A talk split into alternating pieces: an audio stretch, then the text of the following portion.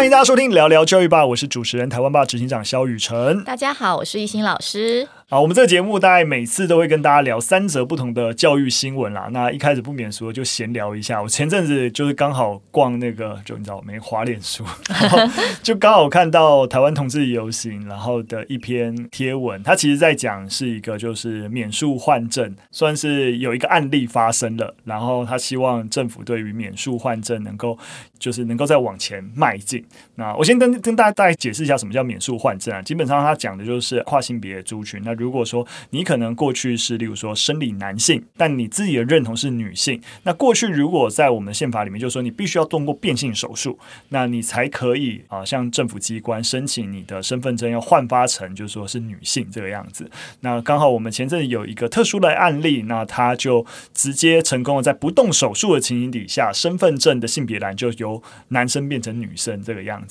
但它只是个案，它不是通例，所以台湾同事游行在这篇贴文就希望说啊。那能够往这个方向迈进，就不要变成个案而已。那整个免诉换证可以是只要大家认同 OK 都可以换，但是在下面留言区一面倒的反对。哦，是反对免术换证这件事情。对，而且那个反对不是只是觉得，哎，好像你这个观点，或者是说往这个立场走不支持那么简单，甚至很多的留言是带有很多的情绪的，就会觉得说我要退战，然后或者之类的，就是说不能够认同你们，然后你们叭叭叭之类，就是那个情绪非常非常浓烈，我自己有点吓到。我猜想那个。这个性别这件事情，表面上事情看起来好像是从呃，他原本是一个男性，那因为不动手术就换成那个性别栏，就性别栏从男性变女性，表面上看起来就是一件呃很文书的事情。但我猜猜想，就是法律认定那个性别，其实它攸关每一个人在社会中的权利跟义务。嗯、对，那我大概看一下反对的声音，基本上也是觉得说，哎，女性会不会？不安全，比如说像你今天是男跨女，但是 maybe 你没有动手术，那你的性器官还在，嗯、那我我猜想可能有些女生会觉得会不会有一些暴力，嗯、这样的族群这样的人越来越多，那我是不是？开始会担心受怕，因为毕竟之后可能会在同一个空间，嗯、或是哎，她就是女生哎，我不认同这样子、嗯。其实我想，我们这边也没有告诉大家，就是说啊，到底哪个立场是没错没错，只是说哎，透过这个案例的凸显跟这个讨论，哎，其实哎，支持跨性别，像其实台湾同志爱游行其实是希望很支持跨性别的权益，所以他们认为能够免诉换证，其实可能是一大进步。但看起来就多数的一个社呃社会多数人的意见，其实是没有办法。支持这件事情的，对啊，我顺着一心的一个意见，再再往下讲也是。如果说我们把那个状况稍微对调，如果今天他是啊、女跨男，我自己相信那个阻力不会这么的大，嗯，因为男性并不是社会上面在在一个父权结构是弱势，但女性是对，所以一个男性跨成女性的时候，对于呃这个女性族群已经。过去的一个女性族群在争取自己的平权地位的时候，其实会被你说被削弱也好，或是说当由政府像刚才讲，由政府的法令放宽了这件事情的时候，他进而可以有一个男性的身份去享有 maybe 对于女性啊、弱势地位的一些保障啊等等，这样子的一个，就是大家当想到这件事情的时候，会觉得这样公平吗？而且免诉就代表说，其实他有可能自己突然说。我就觉得我是女性，然后我就要改，然后我就可以得到什么，例如说什么女性保障名额啊，有有的没有的一个事情。所以，呃，我完全可以理解大家反对，跟就是大家即使支持跨性别族群，跟觉得政府可以在一个免术就可以让你得到法律认认可的一个。别的性别，我觉得是有差距的。我想这个免术换证这件事情，应该也是经过蛮长时间的评估啦。就是对，因为它是个个案。对，宇宇辰刚刚讲的是比较极端，是哎，可能一个男生就突然就是我想要换变成女生，然后如果这个这条路是通的，那可能更多的人这么做的话，嗯、其实没有保障到某一些我们。评估的程序啊，或是规定并没有那么的完善的时候，嗯、大家会害怕。对，但这其实刚好就是争议。我觉得多数人的在意跟害怕就是这样，或者说不要说害怕这么严重，但就是觉得这样可能不公平。或是有可能有很多人会钻漏洞等等，嗯，对，对。那我觉得大家会有这些顾虑。那你有没有动手术？它可以是一个很好的，就是说，诶，你是不是真的对于这个性别有所认同？一个大家看得到很清楚的一个界限。但是我刚才讲的虽然很滑坡，但那个滑坡其实就多数人担心的一个。一个缩影，就大家都没事都说他只要可以换就换，然后政府的一些相关，尤其对于女性权益的保障，是不是因此就反而被削弱了？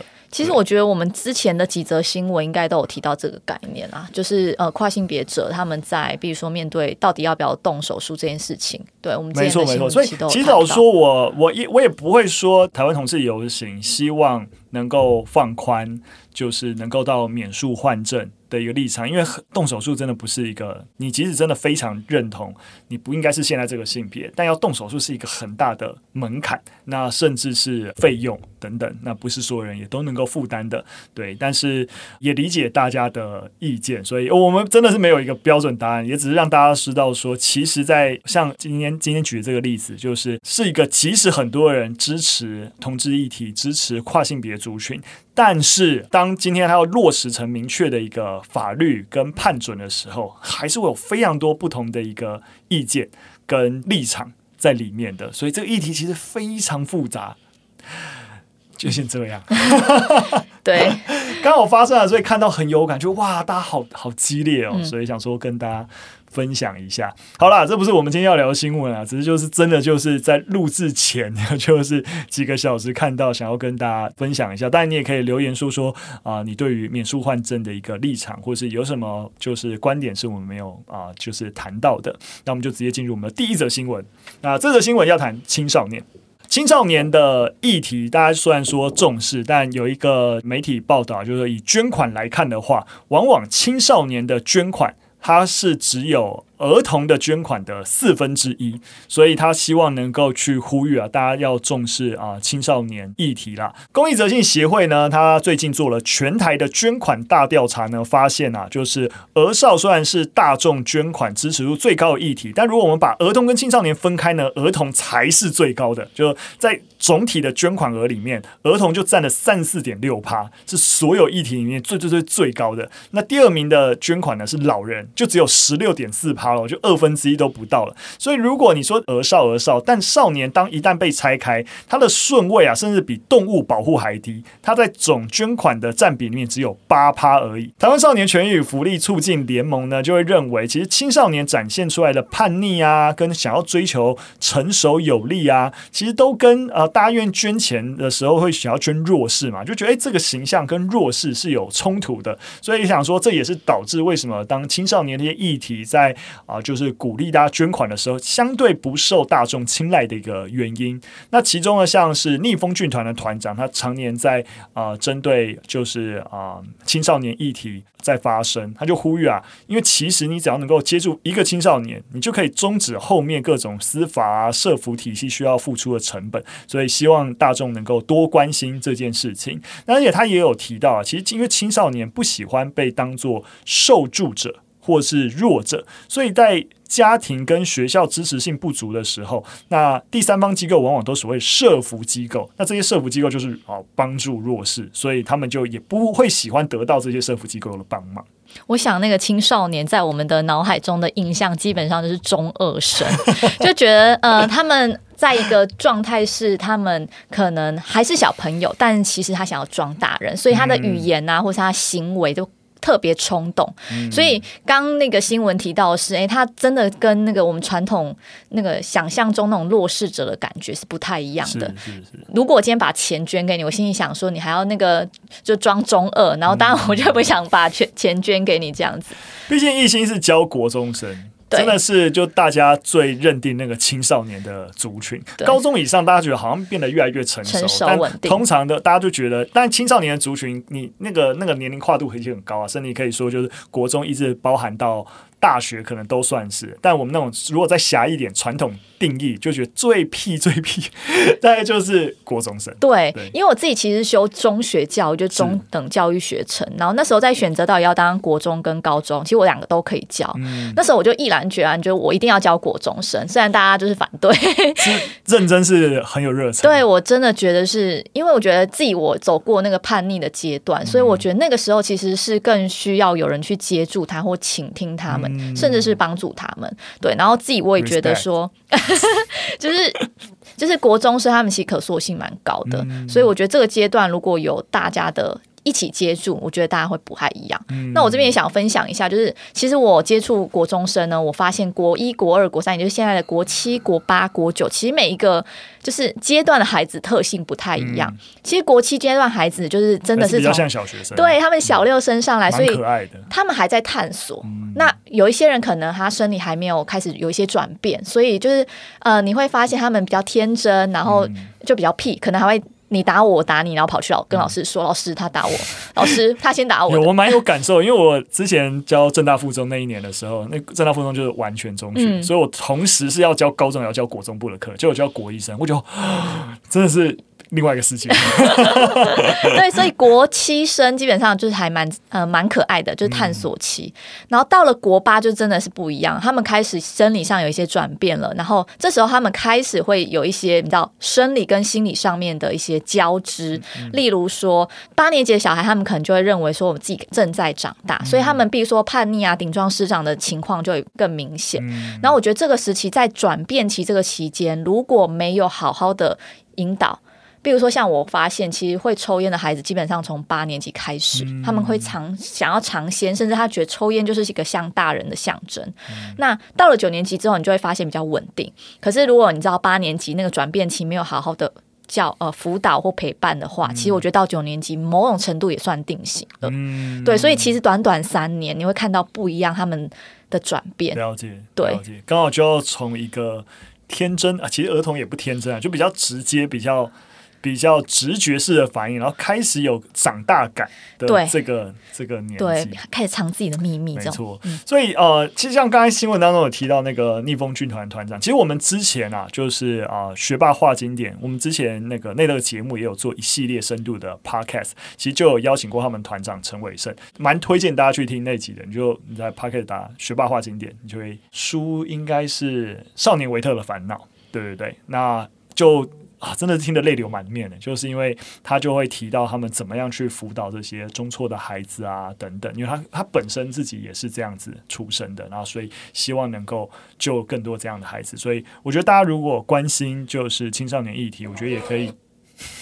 大家关心青少年议题也蛮啊、推荐大家去了解逆风剧团在做的事情。尤其他最后提到了的那个点，我就是蛮认同，就是说，因为青少年他的状况就跟儿童不一样，对不对？那他们在这个年纪会开始在意他人观感啊，而且勇于冒险啊，挑战未知。所以，如果你要支支持他们，如何顺应青少年这个特质来提供合适的一个协助，而不是用社福，就是大家那种传统印象的协助，我觉得是蛮关键。像逆风剧，哎，我就是你就来来表演啊，来干嘛？然后做一些很酷的活动，让这些青少年哎愿意参与，然后也觉得有人啊愿意支持他啊，就是整个效果就蛮好的。我觉得就是帮助青少年，或是帮助一个人，其实不仅限于就是用捐款这种方式，是是是，我觉得还有很多种方式可以帮助这些比较弱势的族群。嗯，我觉得行动啦，就是行动就是一件很棒的事情。对、啊，不过你知道很多人就是没有时间行动，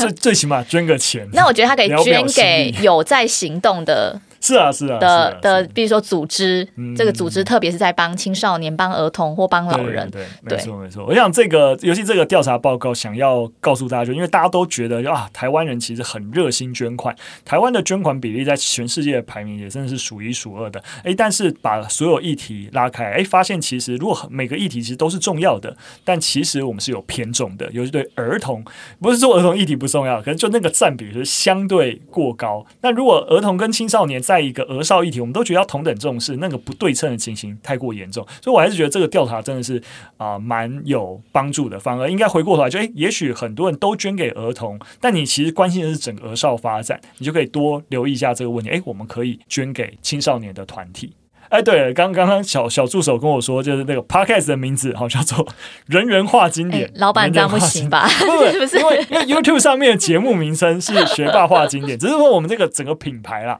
就是希望说那个，因为 YouTube 那个学霸是个包装，但我们当时候在做整个阅读推广，是希望人人所有人都可以讲经典，所以我误会了。对，是你要搜寻“人人话”。对，如果想要听那集 podcast，可以搜寻“人人话经典”。很可惜啊，就是这个节目没有再更新了啦。对对对，所以你就只有。看得到固定的集数，但是听娜娜能够去访问不同人，然后讨论经典，其实还蛮不错的。对，不过最后我其实是有个小小总结啊，是觉得就是说，因为我们刚刚讲了好多青少年特质，然后觉得好像觉得就是啊屁孩、中二。很多负面的。但必须要说啊，这这种。在进入青少年时期的躁躁动，其实也是整个社会改革蛮重要的力量。例如说，我们回到啊、现代史，在六零年代弥漫全球的学运啊，或者什么天安门事件啊，台湾九零年代九呃野百合学运啊等等，就是你会发现，我们近代比较重大的历史事件跟一些改革推进，都是学生。这个族群，他们带起来整个社会改革浪潮，因为这种不安、这种躁动，他们也许也许会做坏事，但也许也会看到社会的一些啊、呃，就是不公平的事情，然后勇于站出来。那你年纪越大，你反而很很可能更安于现状，就觉得哇，世界烂，那就烂。对，但学生就会为什么要这样？为什么不行？对，所以我觉得这也是一个你我们可以从另外的层面去看青少年这些特质啦。嗯，雨辰，你讲的好正面，因为我刚刚突然想到红卫兵。就是毛泽东应该也是，就是没错，他就是利用了对青少年的躁动，嗯、对来做一些不好的事。没错。好，那我们接着进入第二则新闻。这则新闻在讨论小孩养宠物。这样子一个议题，呃，我想很多的父母啊都会觉得说啊，如果说让孩子照顾宠物是一件好事，对不对？就是可以让孩子能够学会照顾他人啊，然后可以建立自己的责任感啊、同理心啊等等。诶，但真的吗？就到底养宠物是好事还是坏事？那就有一篇研究。在谈这件事情，那这是一个澳大利亚的学者，他真实的对啊、整个四四千名儿童，他大概介于五到七岁啊进行了一个纵向研究，他就发现啊，养宠物的儿童跟同年龄的其他的孩子相处的时候，比较少发生问题，而且有比较多像是愿意助人啊、合作啊，或是分享这些利他行为。那在另外一项研究啊，就发现，那如果跟那些没有养宠物的孩子比，那如果有养宠物的，在二到五岁的孩子呢，表现起来会是比较活泼，呃，比较少去看手机荧幕啊，然后些睡眠的状况也比较好等等。所以啊，在这项研究里面，然后就觉得就是说，哎，起到关键作用的就是狗狗。因为他可能又要要去出门散步啊、遛狗啊等等，所以他让整个动态的家庭活动可以发生。那所以二零二一年的发表一项研究报告，就把上述的两份研究整合分析，所以又发现，如果摒除一些社会经济地位啊，就发现其实跟狗一起进行活动孩子会比较健康了。哇，家长就开始学哦，那我家也要开始养宠物啊，因为我要想要让我家的小小孩可以就是有责任感啊，或者身体健康。但我必须得说，就是。这不意味就是每个家庭都应该要养宠物，是是或是每一个有狗的孩子，他都比没有狗的孩子成长的更好。嗯，对，因为其实我觉得宠物的行为其实会常常带来一些比较麻烦跟复杂的医疗需求，而且照顾动物的经济负担都会让养宠物的日子并不是想象中那么美好。甚至比如说现在房子比较小，也没地方让狗狗跑来跑去。居所不适合，绝对不可能养宠，就会面临更多困难啦。对，如果而且又如果是今天我有了一个小孩，然后我我又养了一个不管猫或狗，嗯、其实我要花的时间照顾的心理是更多的。嗯、对，所以我觉得还是视自己的情况去衡量。没错，其实最近呃，因为疫情的关系啊，所以也有些研究就有在讨论说，哎，那如果你是不是被关在家里啊，等等，那有宠物的陪伴是不是比较能够度过这样子？就是孤单寂寞啊，然后就去比较，哎，有养宠物的状况跟没有养宠物，那是不是比较能够克服这样的寂寞跟压力？其实我发现还好，呵 呵就是没没有显著影响。就是不论是有养宠物的青少年，还是没有养宠物的，就是好像就是都一样了。大家压力还是一样，这样。对，就可能就就是这个这个疫情的压力源大到你其实宠物也难难以安抚你那个 受伤的心之类的。不过啊，就是这也说明了，也许我们之后可以看到更多的研究，到底宠物跟儿童、青少年成长陪伴之间的一个关系。让我们看到有些有正向研究，有些可能还好，尤其是对在当下疫情。但是最目前我们看到的研究是支持，如果孩子跟宠物陪伴是好的。但我这边也有些提醒啊，像我自己。